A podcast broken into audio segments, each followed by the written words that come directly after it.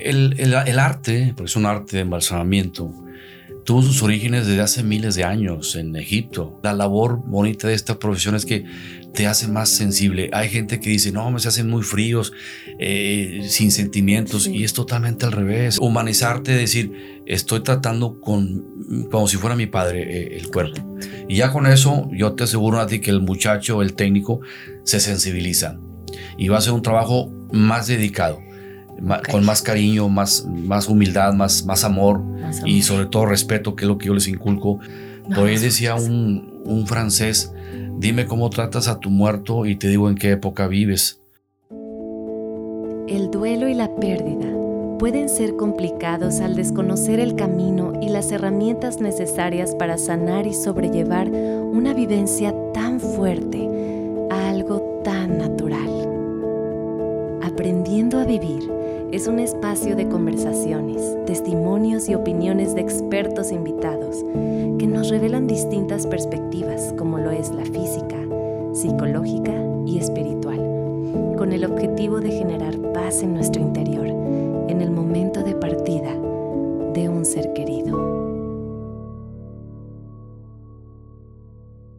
Hola, bienvenidos a un capítulo más de Aprendiendo a Vivir un podcast de Capillas del Carmen. Mi nombre es Nati Cebrián. Eh, me da mucho gusto que nos estén acompañando el día de hoy. Hoy les voy a hablar, bueno, les vamos a hablar de un tema muy interesante, que es el tema del el trabajo de embalsamamiento de cuerpos. Y para este tema tan importante y tan interesante, tengo a dos invitados de honor y les voy a platicar un poquito de ellos y se los voy a presentar. Bueno, eh, tengo aquí a una persona, bueno, de Monterrey, que cuenta con una maestría en administración con especialización en administración general. Él es docente de tiempo completo en la Escuela Preparatoria Técnica Médica de la Universidad Autónoma de Nuevo León. Y actualmente es el representante de la Escuela Preparatoria Técnica Médica ante el Padrón de Buena Calidad.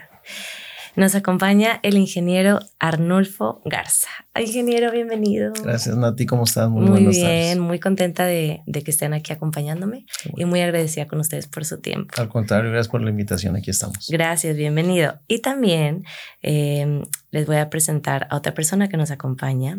Él también es de Monterrey, egresado de la Escuela Preparatoria Técnica Médica del Bachillerato Técnico en Embalsamamiento.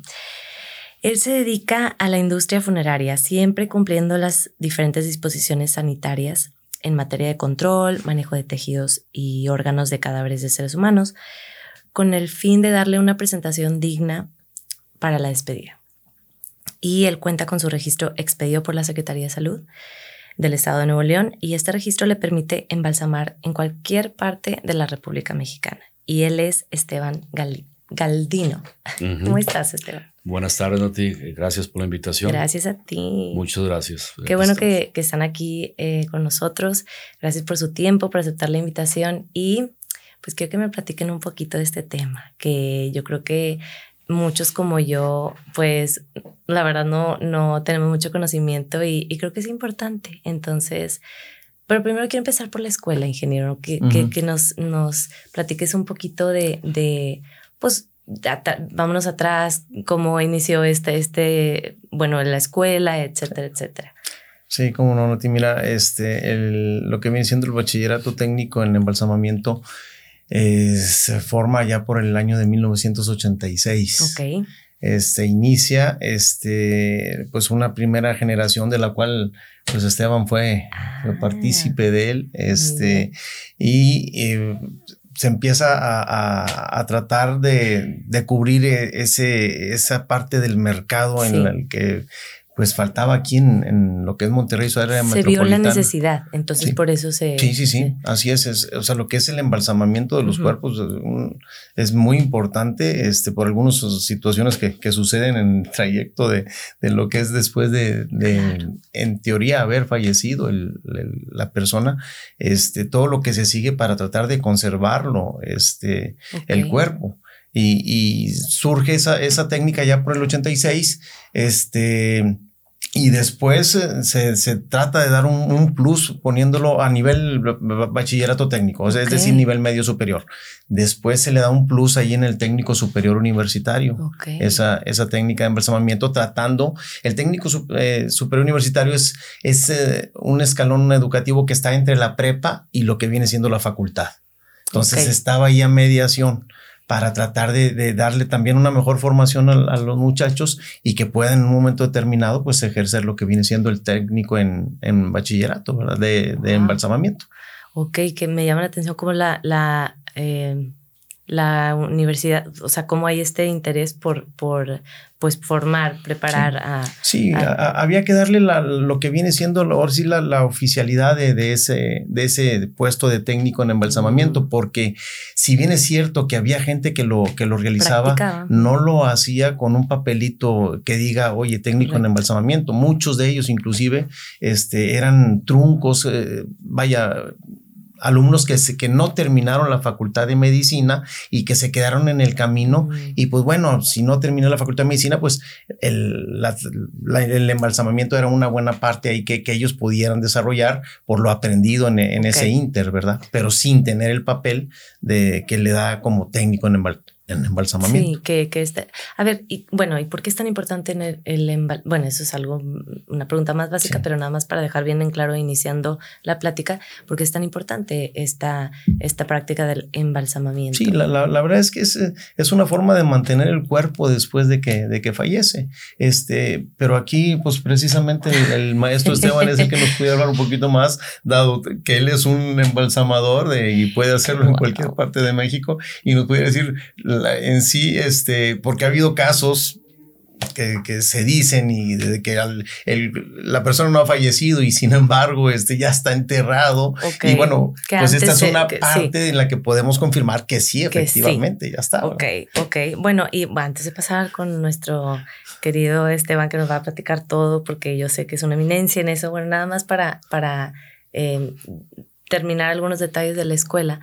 Eh, el impacto, cuál es el, el, el, impacto social que pretende eh, o que pretendía o que eh, con, con, esta, pues con esta, esta posibilidad de, de, de, darle este, este cuidado, por, por eso este estudio, ¿verdad? Para poder hacerlo bien, el impacto. Y la otra pregunta es, ¿qué requisitos se requiere, más o menos cuál es el plan de estudio y el compromiso institucional que la escuela tiene con la sociedad. Sí, la, verdad es que eh, esta técnica de, de embalsamamiento, este, la estamos tratando de, promover un, poquito más. Es, es, por eso también que, que, estamos aquí y que te agradecemos la invitación, porque sí, sí, este, e, es un poquito complicada esta técnica por el aspecto de que vas a trabajar pues con una persona que ya no tiene vida, ¿verdad? Eh, en el cual vas a tratar tú de, de, mantener su cuerpo mientras se vela la persona y, y, pues ya lo que es la sepultura.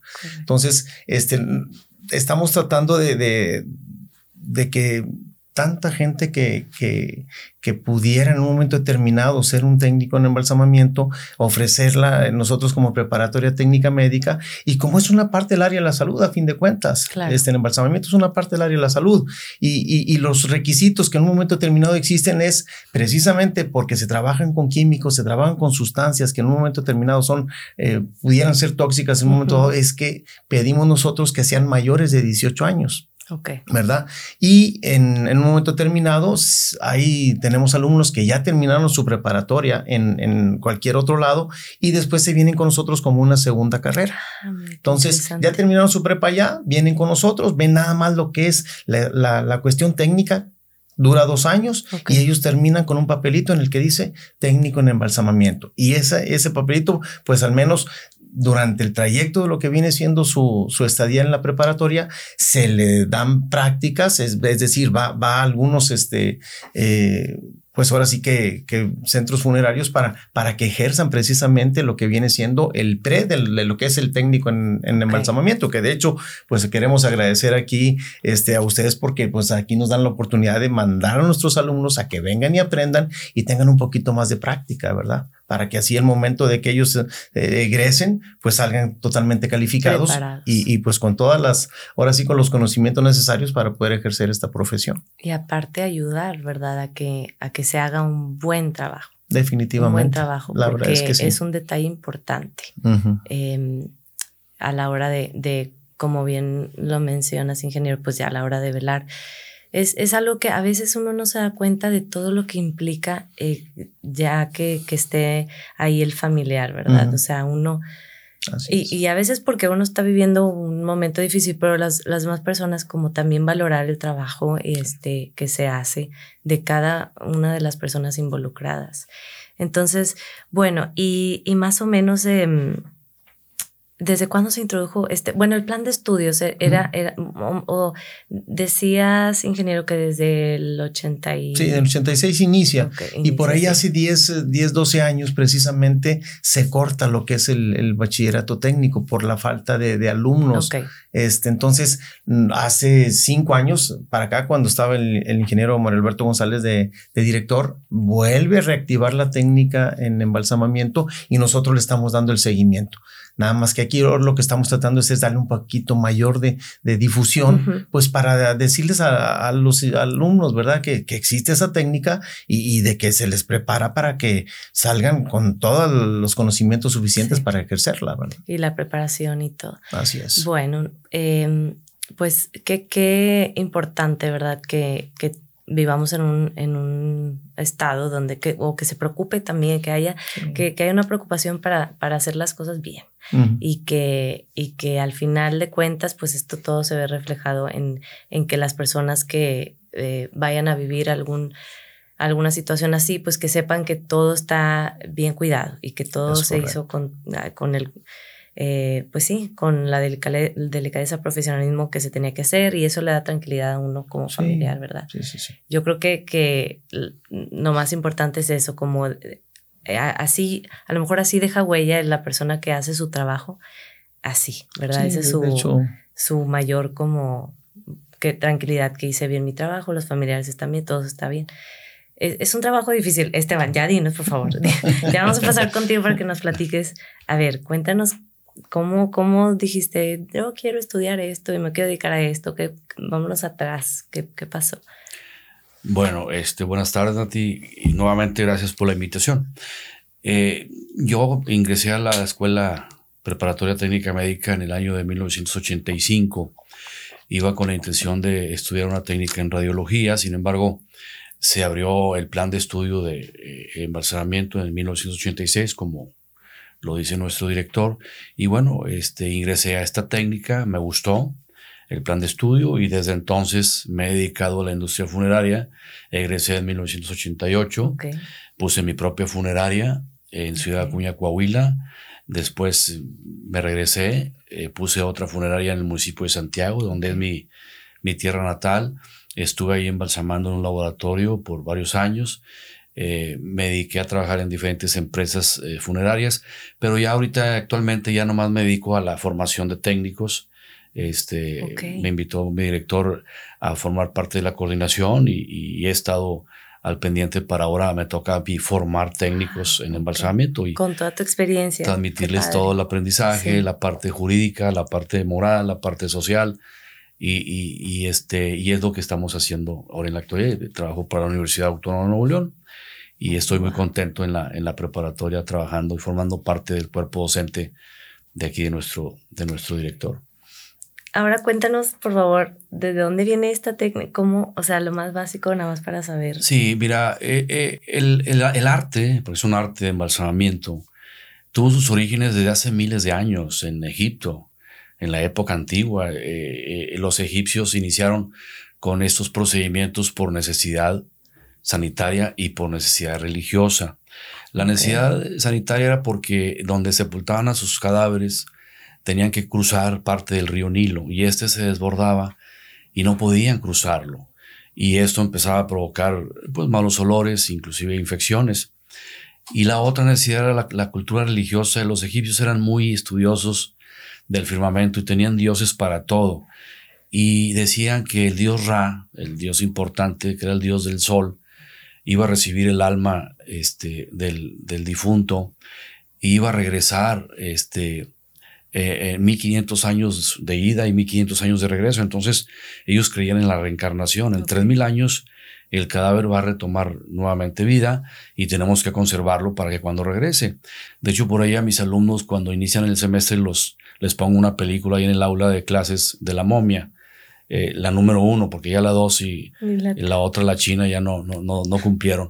Pero la momia uno este, habla mucho de historia, es muy rica en historia y precisamente cuando la momia regresa, este, va a los sarcófagos donde tenían los, las vísceras, donde escondían las vísceras los egipcios y empieza a retomar vida porque en cada canopo, que así se llamaban las vasijitas donde colocaban las vísceras, hay que recordar que los arqueólogos robaron estos, estos este, canopos y la momia identificaba el canopo del que se trataba según la figura. Tenían cuatro figuras distintas, que eran los cuatro hijos de, de, este, de, Osiris, que era este, Kepsenud, Happy y por ahí no recuerdo el otro. Pero eh, la momia les quitaba los órganos a esos arqueólogos que traían el canopo. Sí, ahí, ahí me guardaste mi intestino. no, la, no la vi. no la has visto. La, vi hace mucho, pero la voy a volver a ver. Porque sí me imagino que tiene detallitos muy Sí, porque tiene, tiene historia. Los que conocemos esa parte de la historia entendemos el por qué la momia empezó a retomar vida. Ok.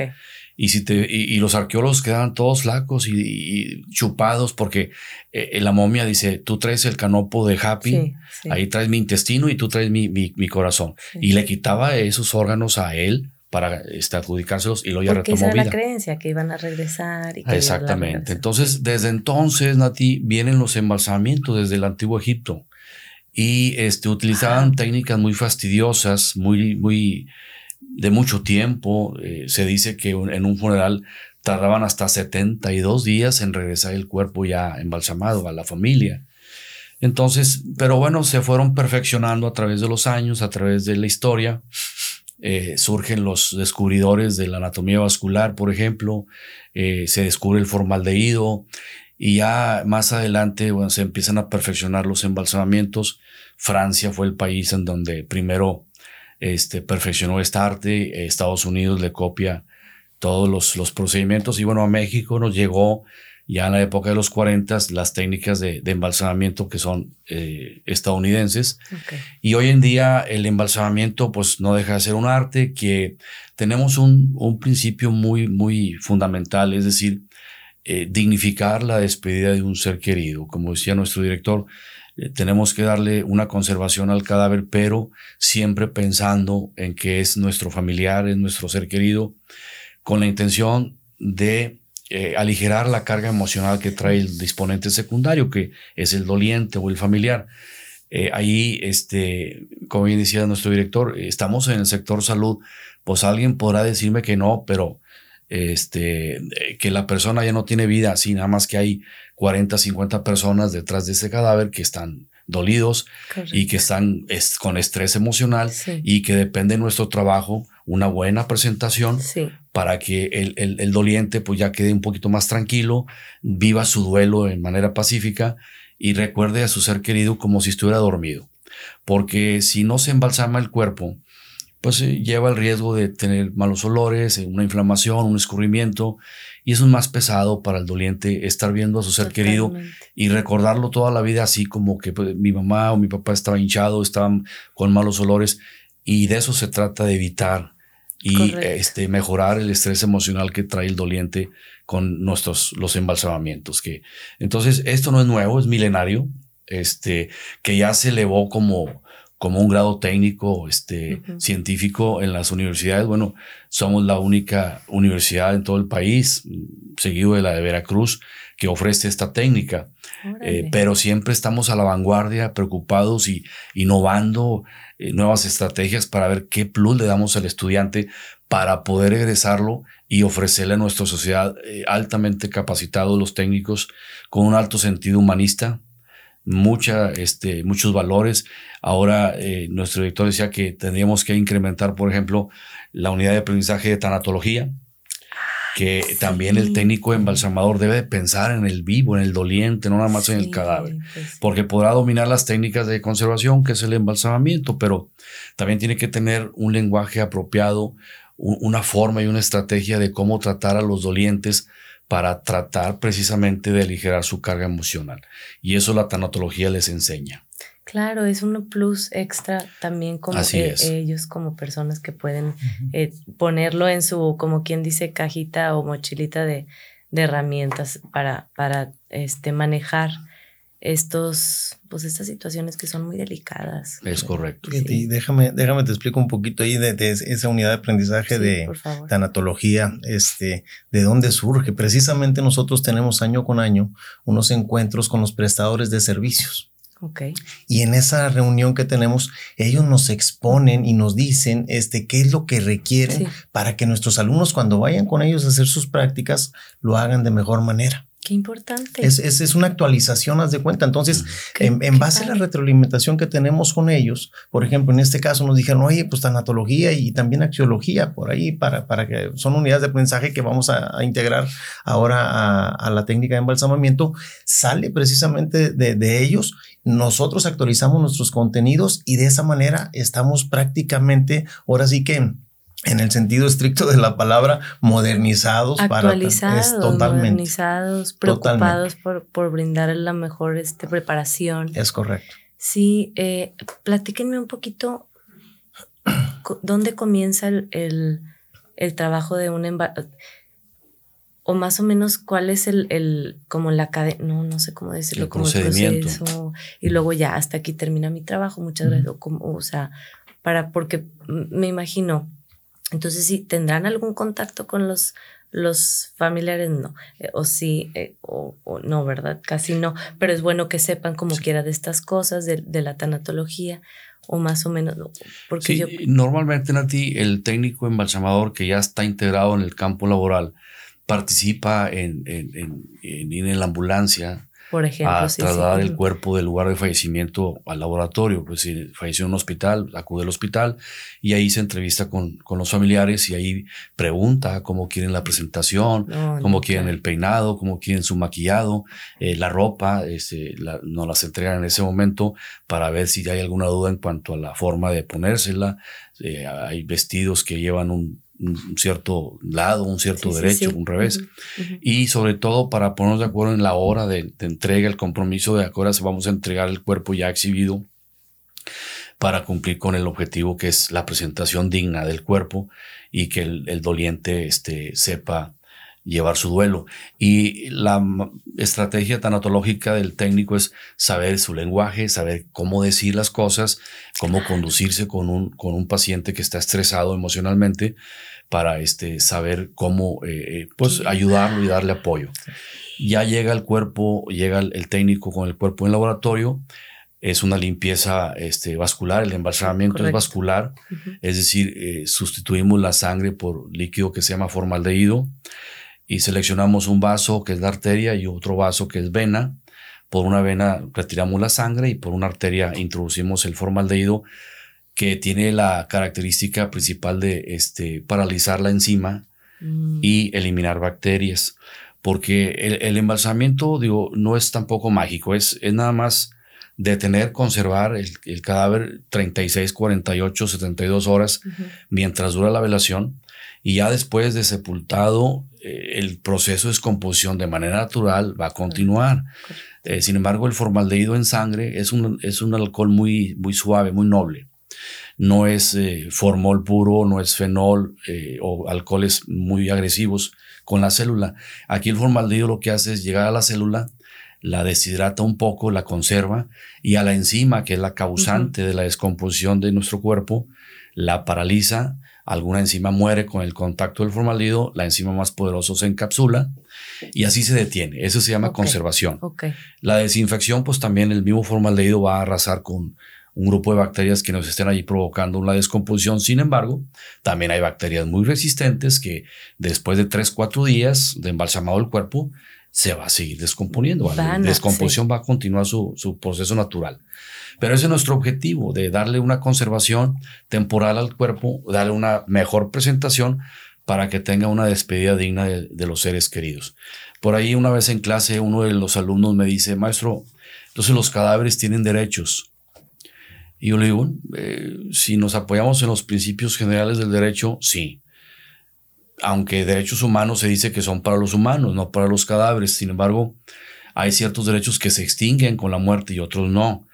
Por ejemplo, eh, si tratamos mal a un cadáver, si le faltamos el respeto, lo tratamos con desprecio, nuestro código penal vigente eh, considera un delito como tal y podemos ir a la cárcel. Entonces, si ya está considerado dentro de una legislación penal el hecho que le falte el respeto a un cadáver, es porque entonces el cadáver tiene derecho a que se le respete. Y en ese sentido estricto del derecho, podemos decir que sí tiene, el cadáver tiene derechos de, de ser despedido dignamente, de ser respetado, de, de que se le practique una, una, ceremonia religiosa de acuerdo a su cultura y sobre todo que sea depositado en lugares autorizados por las eh, autoridades sanitarias. Entonces, eh, de eso me encargo yo, de que el estudiante visualice y entienda que los cadáveres son de seres humanos y así lo dice la Ley General de Salud, Nati. Dice la Ley General de Salud en su reglamento de disposición de órganos y tejidos de cadáveres de seres humanos. Dice cadáveres de seres humanos. Ya el, concepto ser o seres humanos, entonces estamos hablando de que son cadáveres de personas. Personas. Y no dejan de ser personas humanas que no tienen vida, pero tienen todo el derecho a que se les respete porque podemos tener problemas eh, desde un delito, insisto. Problemas legales, claro. Así es, y, está dentro de la legislación vigente y es por eso que este, tenemos que tener mucho cuidado con, a la hora de que nuestros alumnos van a prácticas para que sepan a lo que pueden exponerse en un momento dado de, de que incumplen con esta norma. Entonces, esos son los derechos que tiene y el derecho que tiene el disponente, pues es que también se le trate con dignidad, se le trate con respeto con mucha, mucha eh, empatía humana, porque le digo yo a mis muchachos, usted va a trabajar con un cuerpo, lo va a entregar hasta que lo recibe el familiar. Hasta ahí preguntabas ahorita cuándo termina la labor del técnico. El técnico entrega hasta que, eh, termina, perdón, hasta que entrega su trabajo. Que el familiar le diga, me gustó, o sabes qué, quítale el labial, o ponle, o peínalo de este lado, o cámbiale su corbata, o todo eso se tiene que corregir en ese momento, pero esa es nuestra, nuestra labor hasta que la satisfacción del cliente diga, me gustó cómo quedó. Hasta ahí termina. Ya después lo que vaya a suceder, si va a incinerarse o si va a sepultarse eh, a esta persona, bueno, ya si se sepulta, bueno, sabemos de antemano como un proceso natural va, va, va a generar su descomposición natural tarde o que temprano. Ay, y, y bueno, ¿y qué experiencias les han tocado vivir? Es que es un trabajo eh, muy interesante. Voy a decir esa palabra. Sí, eh, pues fíjate que este, las, las, los embalsamamientos a través de los años me ha ayudado mucho a sensibilizarme, a valorar más el dolor humano. Este, y la experiencia más hermosa que me ha tocado en estos 35 años es, desgraciadamente, mis padres ya fallecieron y tuve que embalsamarlos, este, pero con un amor muy puro y muy cristalino. Mm, todavía recuerdo cuando embalsamé a mi madre con tanta delicadeza, con tanto cariño, tanto amor que me decían que si le había dejado que estuviera dormida.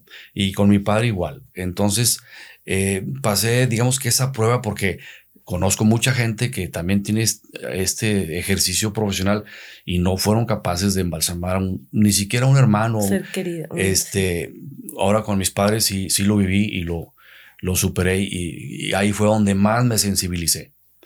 Este, y, y, esto es lo que trato también de transmitirle a mis muchachos. Eh, esto, la labor bonita de esta profesión es que te hace más sensible. Hay gente que dice, no, me se hacen muy fríos, eh, sin sentimientos, y es totalmente al revés, es totalmente lo contrario. Hay una, hay una falsa creencia de eso. No sé por qué. Sí, y mucha gente que decía, como te decía nuestro director, estamos en el sector salud. Hay todavía gente que dice, pero ¿cómo que en el sector salud si muerto está muerto y no tiene vida? No, pero estamos en el sector salud emocional por los dolientes, por los disponentes. Y además todo lo, los, este, todo lo que hay que hacerse, pues eso no es cosa. Y, y, las los este los químicos. Todo eso, ¿no? Eso es algo de otro, otro nivel. Y, y ahorita mencionabas que sensible pero sensible, o sea, en el aspecto en el que algunas cosas en tu vida las valoras más o, o sensible en el que todo es, nos, vamos, es inminente la muerte, no todos vamos a, llegar a nuestro día o sensible en el aspecto de... Bueno, me refiero a ti, la sensibilidad en mi trabajo. Eh, yo cada vez que veo un cuerpo, me sensibilizo tanto que me imagino que es mi mamá, mi papá o mi ser querido. Y me pongo a pensar cuánta gente está detrás de este escenario sufriendo, emocionalmente afectados y que depende de mi trabajo, que voy a echarle todas mis ganas posibles para hacer un buen trabajo y una buena presentación. Entonces, eh, hay gente que dice, bueno, pues, eh, esta persona pues, está muerta, pero, ni siquiera es mi mamá, ni siquiera es mi papá. A esa frialdad me refería, que la sensibilidad te lo va, te, te, va desarrollando una gran sensibilidad. El trabajo te va desarrollando. Y, y, vas apreciando más al, al, dolor humano, porque antes de pensar en el cadáver, pienso en el, en, en el familiar, en el doliente. Y ahora sí, ya pensé en ellos. Por ahí un sacerdote amigo de mi familia, allá en Santiago, una vez me dijo, ¿sabes qué, Esteban? Te recomiendo que antes de embalsamar un cuerpo, hagas una oración. Y cuando termines, hagas otra. No te quita mucho tiempo. Y sí lo hice un tiempo. Ya después, por la, pues la cuestión de la, la, prisa o por otros factores, eh, se me fue olvidando, pero este, eso también me ayudó a sensibilizarme. Entonces, ya una vez pensando en el doliente, en el ser querido, me, me hago empático de ese dolor, como que lo absorbo y ya una vez teniendo yo ese dolor ajeno, me sensibilizo y le pongo muchas ganas y mucho cariño a la conservación que le voy a dar a ese cadáver.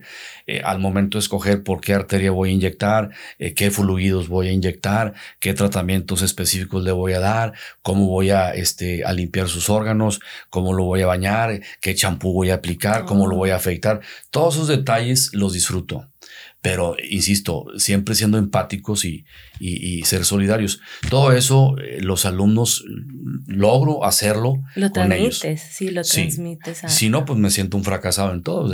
Que, si no, no sienten esa sensibilidad, pues no, no, no, sabes que busca otra técnica mejor. Este, esa es mi intención de serlos eh, eh, solidarios y serlos sensibles al dolor humano. Híjole, me, me llama mucho la atención eso porque yo creo que la creencia más em, común es que sí, la gente a lo mejor piensa que es un trabajo pues frío, pero el, el, el que digas que, que, transforma el corazón pues es, es algo inesperado. De manera equivocada dicen, son sin sentimientos. Ahí en la prepa me dicen mis muchachos, maestro, es que hay, hay inclusive maestras que dicen, es que ustedes se hacen fríos. A ver, dile a la maestra que venga para yo demostrarle que no, no, es frialdad, esto es, esto es sensibilidad humana.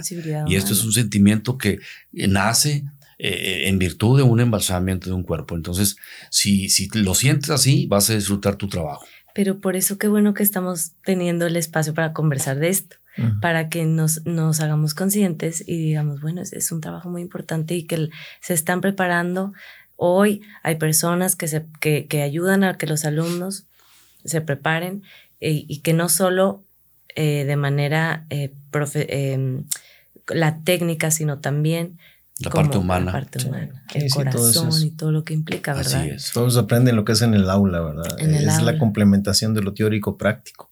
Lo teórico al, al, aula y lo práctico a aplicar lo que aprendiste en el aula, en el Aula. Esa es la situación, eso es lo interesante de esto. Y, y, no sé si a tal grado de, sensibilidad, perdóname la pregunta, pero no sé si a tal grado de hablarles, hablarles, no sé, si eso se, no se recomiende. Se, Una sí, mira, a ti, una de las cosas que yo digo a mis muchachos y les prohíbo así de manera tajante cuando me hablan de, maestro, tuvimos un caso, tuvimos un cuerpo de una señora que nos pasó esto y nos batallamos, a ver, no, no me digas cuerpo una señora, dime, trabajamos con la señora Rodríguez o la señora María del Carmen eh, Guzmán, por ejemplo. O sea, personificar el cuerpo porque tiene un nombre todavía. No lo trates como un objeto. Eh, voy a embalsamar al señor Martínez. Y cuando te acostumbres a eso, vas a ir con los disponentes al hospital o al lugar donde falleció a la casa y en todo momento tú vas a decir, eh, venimos de la funeraria tal, venimos a trasladar al señor Martínez a la funeraria. Siempre con propiedad, siempre con educación y, eso te lo valora eh, este, la familia, porque eh, sienten como que si tú fueras parte de la familia. Por supuesto, y la sociedad entera, porque fíjense, una situación tan fuerte como la pérdida de un ser querido, lo que vives durante esos momentos y días y las personas con las que tienes contacto, a veces te impactan mucho para toda la vida. Sí. A veces te impactan mucho. Y te, y te pasan los años y te quedas pensando, y yo me acuerdo de ese persona que me dijo. Y cuando me. Y y te quedas pensando en eso. Mm. Cuando fue hace mucho y a lo mejor era una persona que estaba ahí trabajando y no sé. Entonces, qué importante es que realmente sí le pongan mucho cuidado porque así la persona que está viviendo este proceso, que para muchos es dolorosísimo, traumático, lo que sea, se llevan como, no hay por esa parte algo que los luego los deje con un problema de salud mental, qué sé yo, ¿verdad? Por eso digo que hasta la sociedad le, le impacta de manera positiva, que todos pongamos de nuestra parte, todos nos preparemos como debamos de prepararnos, pero con, con, con, con esta, este, con este, eh, humanidad, empatía ¿verdad? Humana. empatía humana. Entonces, pero no sé, como que volviendo a la pregunta, no sé si como quiera decirle algo a la, a la persona que, o sea, como hablarle, eso no está bien, si está bien. Voy, o sea, o eso es de cada la cuestión quien. de la cultura religiosa también con la que sea el técnico. A mí me tocaba una persona, un, un alumno hace mucho que me decían en, la, en el laboratorio donde lo mandé, dice, oye, es que este muchacho está raro. ¿Cómo que está raro? Pues que se pone a decirle, a ver, don, don Juan, este, le voy a levantar su cabecita para peinarlo. Eh, a ver, don Juan, le voy, lo voy a vestir. A ver, don Juan, este, ya lo voy a poner en su ataúd. A ver, don Juan, ya lo voy a llevar a su capilla. Y eso es malo. No, es que nos preocupa porque a lo mejor trae algún detalle emocional.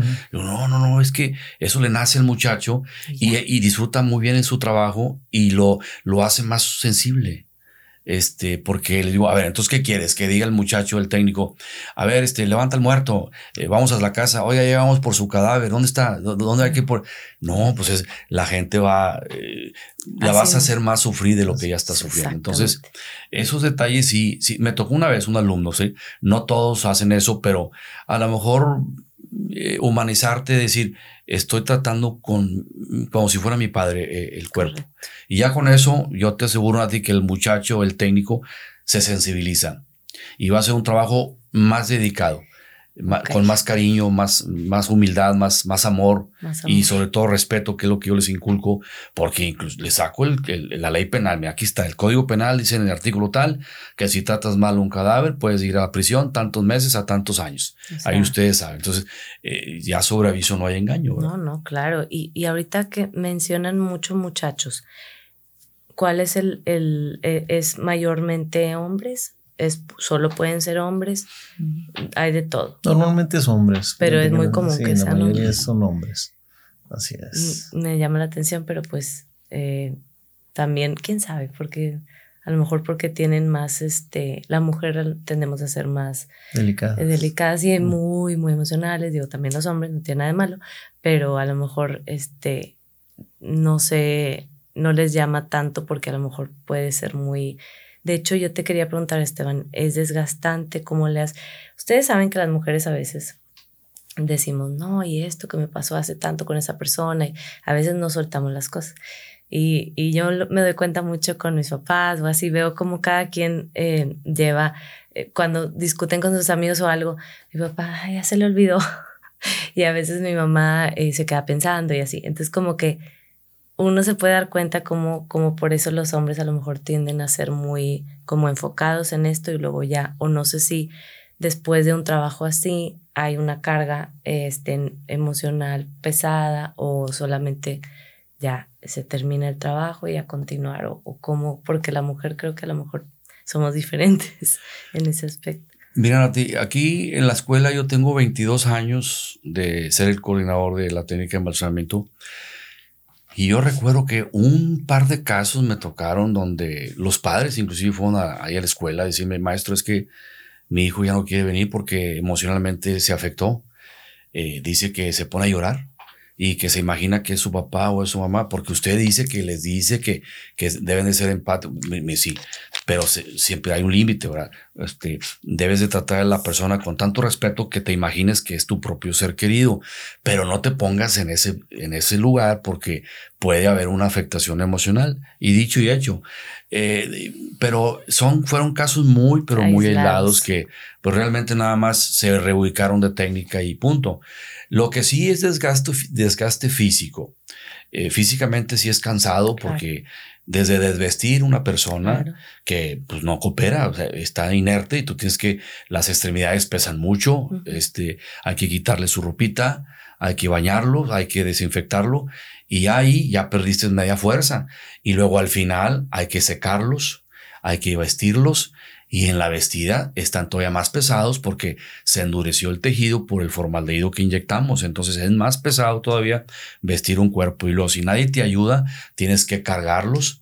Si no hay carrucha en la funeraria, tienes que cargarlos con cierta forma, cierta estrategia para llevarlos al ataúd y luego llevarlo al ataúd a su sala de velación y sí es físicamente es desgastante, más que emocional. Este, más que todo eso es, eh, Pero pues al final de cuentas puedes embalsamar tres, cuatro, cinco personas y si lo disfrutas, al final pues vas a descansar, pero no, no, no es tan significativa la, la carga física o el desgaste físico. Sí, o lo emocional, como dices tú, hay que también prepararse para, bueno, pero es parte de mi trabajo esto, pero no es, no me puedo dejar eh, como, como algunos psicólogos, a lo mejor, que escuchan muchos, muchas cosas y pues eh, su, su experiencia y su, su profesionalismo los, los permite seguir escuchando, pero pues no, no están ellos ya con esa carga de todo lo que han escuchado en el día, ¿verdad? Em, ¿Y alguna, alguna experiencia que, que, hayan tenido de, o alguna historia de que me pasó esto una vez y me asusté o, o pensé, pero luego no, eh, o no sé, eh, algo así, o algo así, pues no quiero decir sobrenatural, ¿verdad? Pero algo así como que alguna, algo o algo muy hermoso, que así como un, un momento, no sé, de... Sí, eh, un caso que me marcó para mucho tiempo, este, muy triste, se ahogó un niño de ocho años pero resulta que ahí en San Jerónimo, precisamente, una vez que llovió mucho, y pues, ya es que San Jerónimo están las calles muy descendientes, muy, muy pesadas, y el niño le dice a su mamá, comento todo esto porque la mamá platicó, este, y le dice la mamá al, al niño, eh, si sales a la lluvia, nomás no te despegues mucho de la casa. Dice, no, mamá, nomás voy a jugar en la lluvia. Ya había dejado llover, pero corría agua por la banqueta. Todavía El niño sale de la banqueta y, lo agarra la corriente y se tropieza y se lo lleva a la corriente. Y la señora, pues, se volvió, pues, ahora sí que muy desesperada, muy nerviosa y gritando y gritando. No lo encontraban. Y no lo encontraban. Le hablaron a protección civil, le hablaron a tránsito, le hablaron a la fuerza civil, le hablaron a varias varias corporaciones y pues lo buscaban, no, pues el niño se lo secuestraron. Eh, y ya había dejado de llover, nomás corría agua por las banquetas. Este, y uno de los de protección civil vio un, un, este, una figura debajo de un carro y era el niño. Entonces, este, pero no murió ahogado, murió con traumatismo de cráneo por el golpe que se dio, pues que se iba dando entre las banquetas y lo, en el carro abajo, pues ahí quedó. No, no, no, no, eh, Nati, la verdad, este, el cuadro se, era muy, muy, este, entristecedor, o sea, muy, muy, traumático. Todos los que estábamos ahí en el ambiente de la funeraria, no hubo quien se nos salió la lágrima al ver a la señora cómo, cómo lo despedía, por, porque ella se sentía culpable por haberle dado permiso al, al niño. Entonces, ese, ese funeral o ese embalsamamiento me quedó y lo ya yo tenía un niño chiquito y me imaginaba que era él y que cuando llueva no va a salir nadie de, eh, mis hijos y, y sí te deja marcado. O sea, ahí es cuando más se sensibiliza uno, más se hace más humano la persona. Son totalmente mentiras que no se hacen frío. No, no, no. ¿Cuál es frío? Pues si el, sentimiento te gana, ¿verdad? Ese es uno de los casos este, más impactantes que he tenido en todos estos años que me dio mucha tristeza, la verdad. Muy, muy impactado que quedé. Todavía falta, pasaban días y soñaba la señora cómo lloraba. Soñaba que el niño eh, era el mío. Y, la verdad, este sí, pues son tragedias a las que uno debe aprender. Pues sí. Y hacer su trabajo independientemente, pues, sí. de, la historia, ¿verdad? Ay, pues em, yo, eh, bueno, y también preguntarles si hay mucha gente interesada en trabajar en esto, si han notado algún incremento de, de, pues, de interés de, de, de, que quieran trabajar en algo así o creen que es algo que eh, se necesita cierto tipo de personalidad o realmente no. No, la verdad es que este, la, la, la matrícula es eh, ahorita relativamente baja, tengo que decirlo, es relativamente baja y, y bueno, es, precisamente yo creo que el desconocimiento de, de, cuál es la función, ¿verdad?, de un embalsamador. Porque si bien es cierto que de inicio este, a lo mejor puede sonar un poquito fuerte el de que trabajes con, con alguien que ya no tiene vida, este, a lo mejor eso, eso asusta un poquito pero es como decía ahorita este, maestro Esteban, dice, pues bueno, aún así eh, es, le tienes que seguir guardando un respeto, ¿verdad? Tienes que seguir, este, precisamente aplicar la técnica de embalsamamiento para hacerle menos pesado al doliente eh, el momento por el que está pasando, ¿verdad? Pero sí, yo creo que es cuestión de, de, promocionar un poquito esta, esta técnica y, y la verdad, este, eh, son, son muchas cosas las que se ven dentro del aula que al momento de aplicarlas en, en tu práctica, pues te enriquece y, puede ser que le, le, agarres el gusto en un momento determinado. Yo siempre he dicho, trabajar en lo que a uno le gusta y aparte le pagan, pues qué bueno, ¿verdad? Pues eso, eso, es lo ideal, ¿verdad? Entonces es, es cuestión de, de pues igual, este, por eso tenemos esos requisitos a partir de los 18 años. A partir de los 18. A partir de los 18 años y son dos años los que nosotros los tenemos ahí para y Son dos años, ok. Es correcto. Pues ojalá que em, las personas nos, nos informemos más. Yo creo que este, este capítulo va a servir para conocer como otro lado que la verdad es que no nos ayudan las películas y todas esas cosas. O sea, el Hollywood y todo eso no nos ha ayudado porque nos hacen ver como que, eh, no específicamente ese trabajo, pero como que te meten cosas a la cabeza, no sé. Cosas que no son. Cosas que no son. Entonces yo creo que ahí por ahí... Así pues, es. Hay otro factor muy, muy significativo que es la parte legal. Eh, en este país no son obligatorios los embalsamamientos, cosa que en otros países sí lo son, y aquí debería de serlo eh, por la cuestión sanitaria, por la cuestión emocional, la, salud mental de los disponentes, de los dolientes. Debería de, ser eh, prácticamente obligatorio a toda persona que se vaya a velar por más de cuatro horas, por que se tenga que embalsamar ya por disposición legal.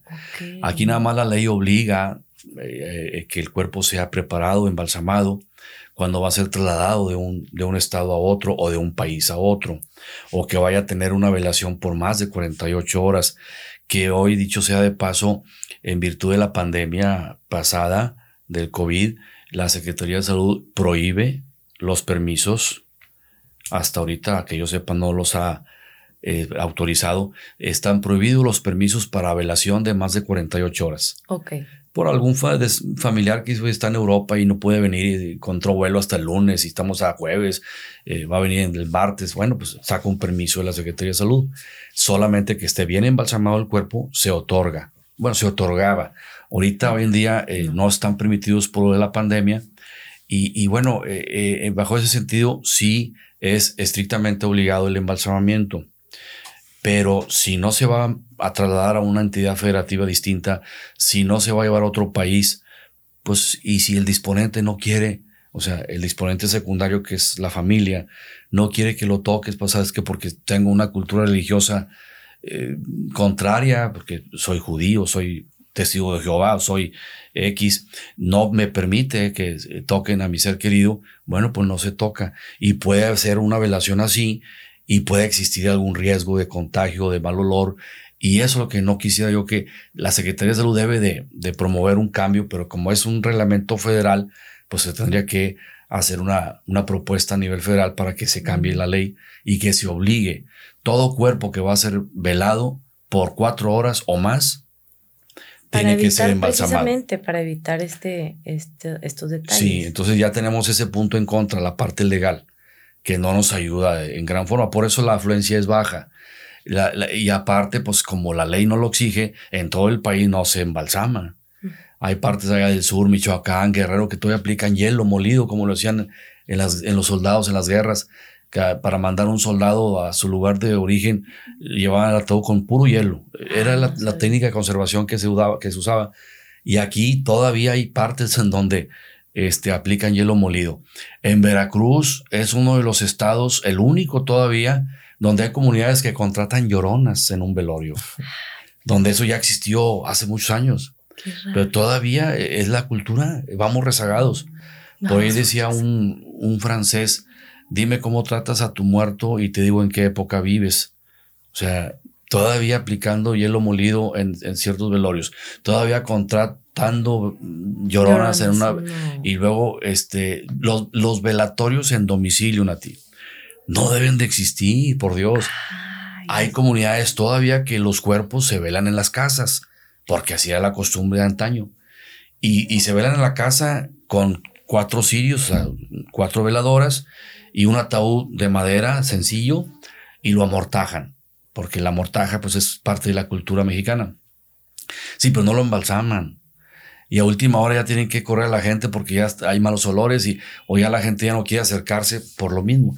Bueno, ¿dónde está la autoridad sanitaria? Ahí es donde deben de, de modificar las reglas. O sea, es que una velación en domicilio de lo que haya muerto la persona tiene que embalsamarse sí o sí.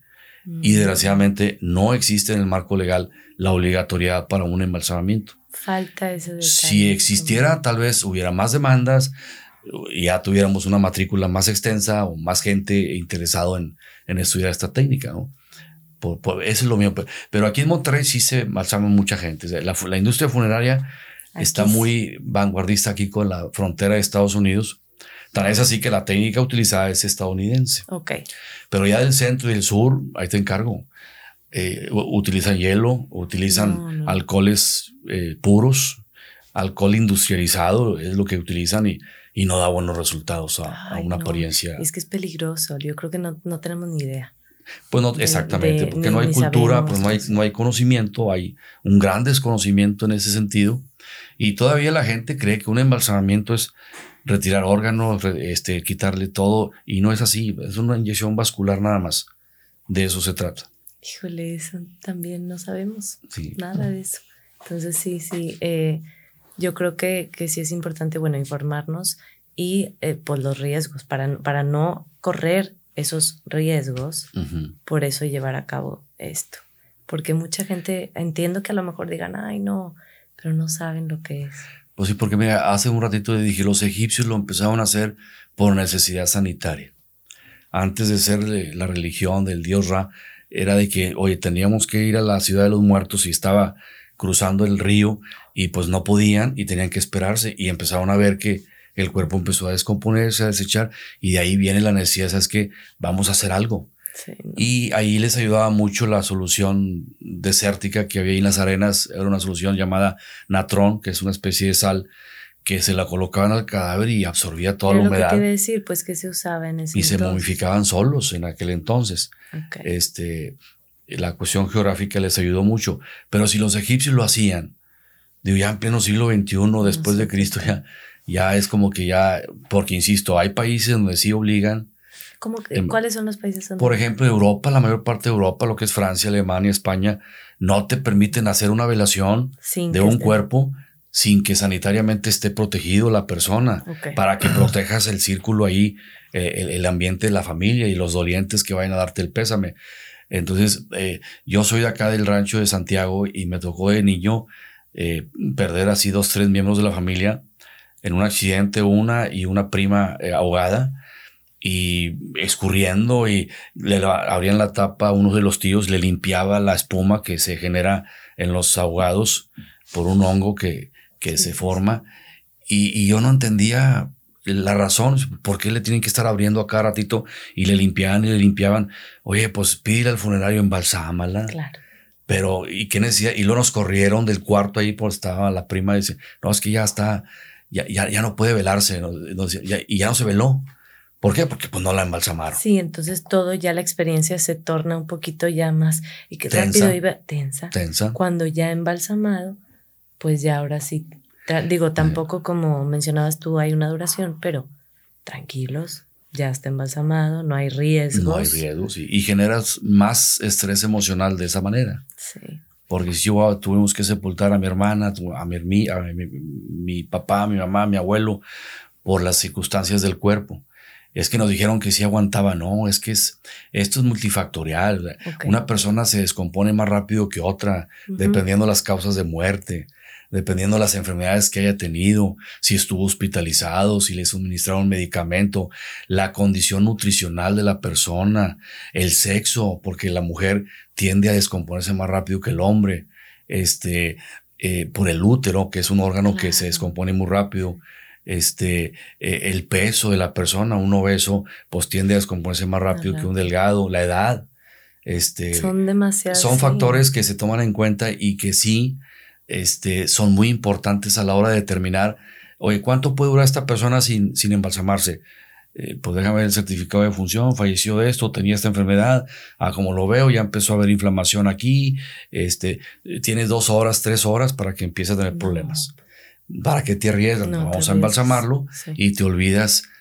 Y el familiar puede decir no, o sea, hay un, es un momento de, de decisión de no quiero si quiero. Sí, sí, hay una objeción ahí de parte de la familia que no es tanto por el dinero, porque no es costoso este trabajo, no, este, no es, tanto lo que cueste, sino que más que todo por la creencia. Es la creencia que hay que cambiar, hay que informarse, porque no, no, al contrario, es, es mejor porque hay menos, menos riesgos y porque se vive diferente, ya, ya no hay tanta, porque sí, me imagino el acelere de hay que movernos, no, es que ya, y Ay, eso tampoco. Sí, fíjate, Nati, allá en Santiago yo puse un laboratorio en el 1991 a 1993, dos años.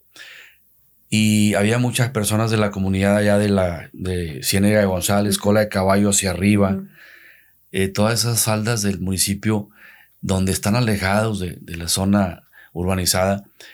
Y me tocaba de repente que me hablaban a mi casa, eh, oiga, licenciado, este, Aquí hay un cuerpo de una señora que tenemos, pero ¿sabe qué? Véngase rápido porque está en muy malas condiciones. Y como.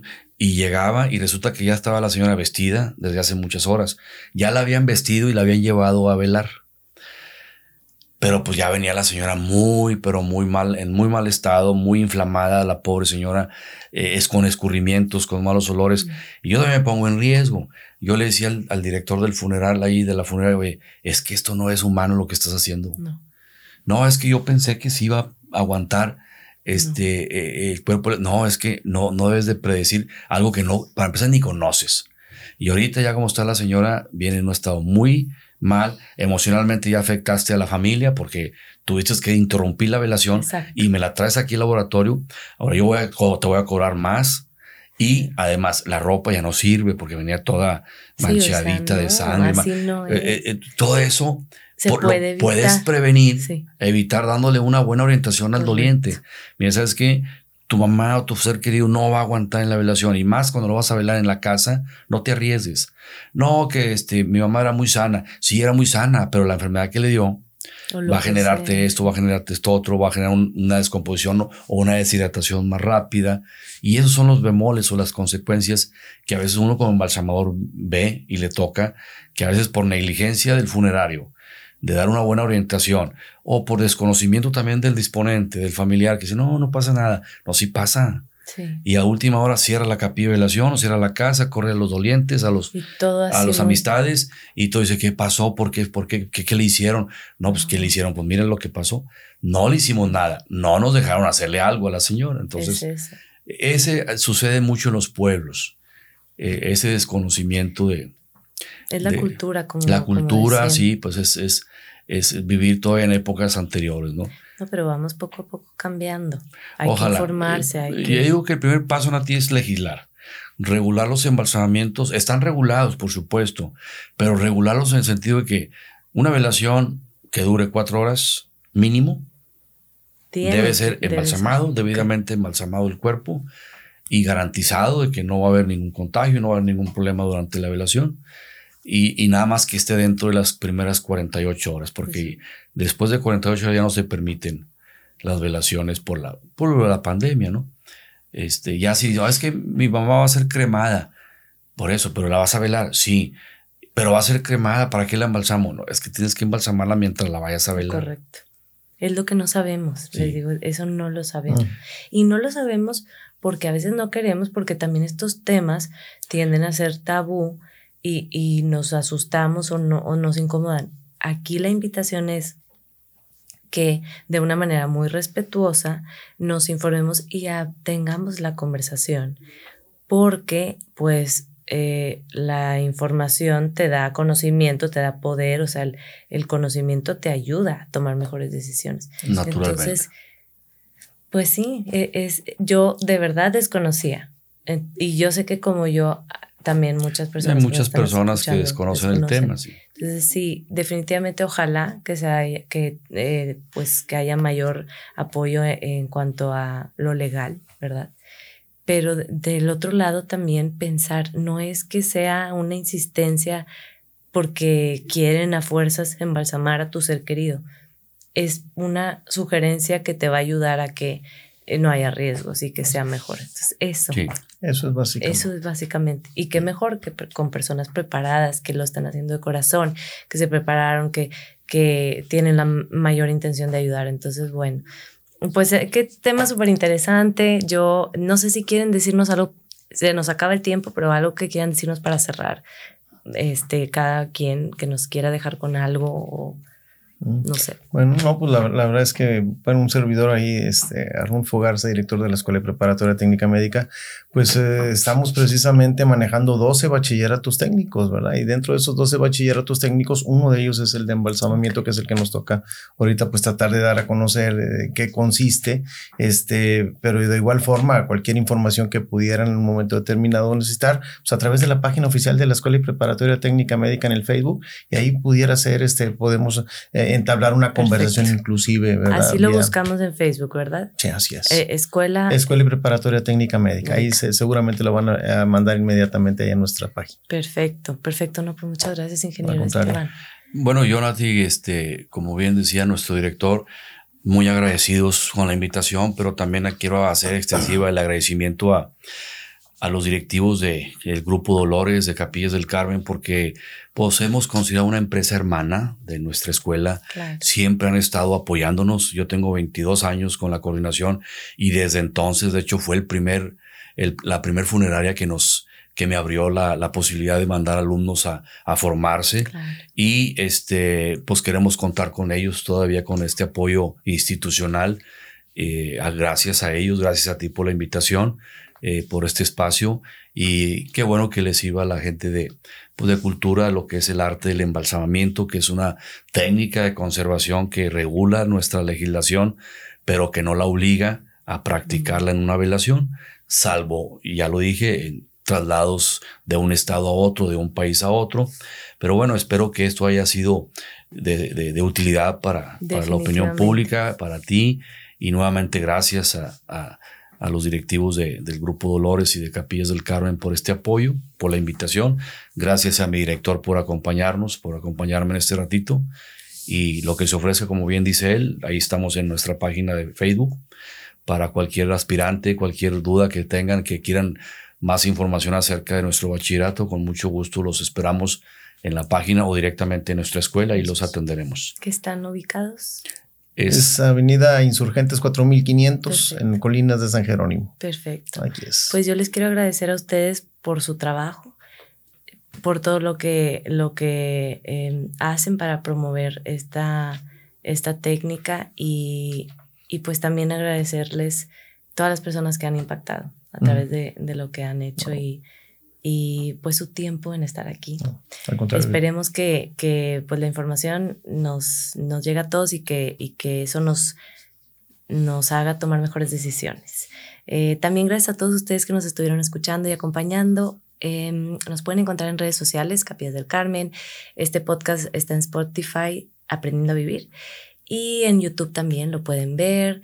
Por favor, denle like, compartan, em, sigan nuestras otras publicaciones y nos encantaría escucharlos y saber de ustedes. Pueden comentar, pueden enviar preguntas, comentarios. Eh, estamos también para, para servirles y escucharlos. Nos vemos a la próxima. Yo soy Nati Cebrián y em, pues muchísimas gracias nuevamente. Nos vemos a la próxima. Siempre juntos, siempre.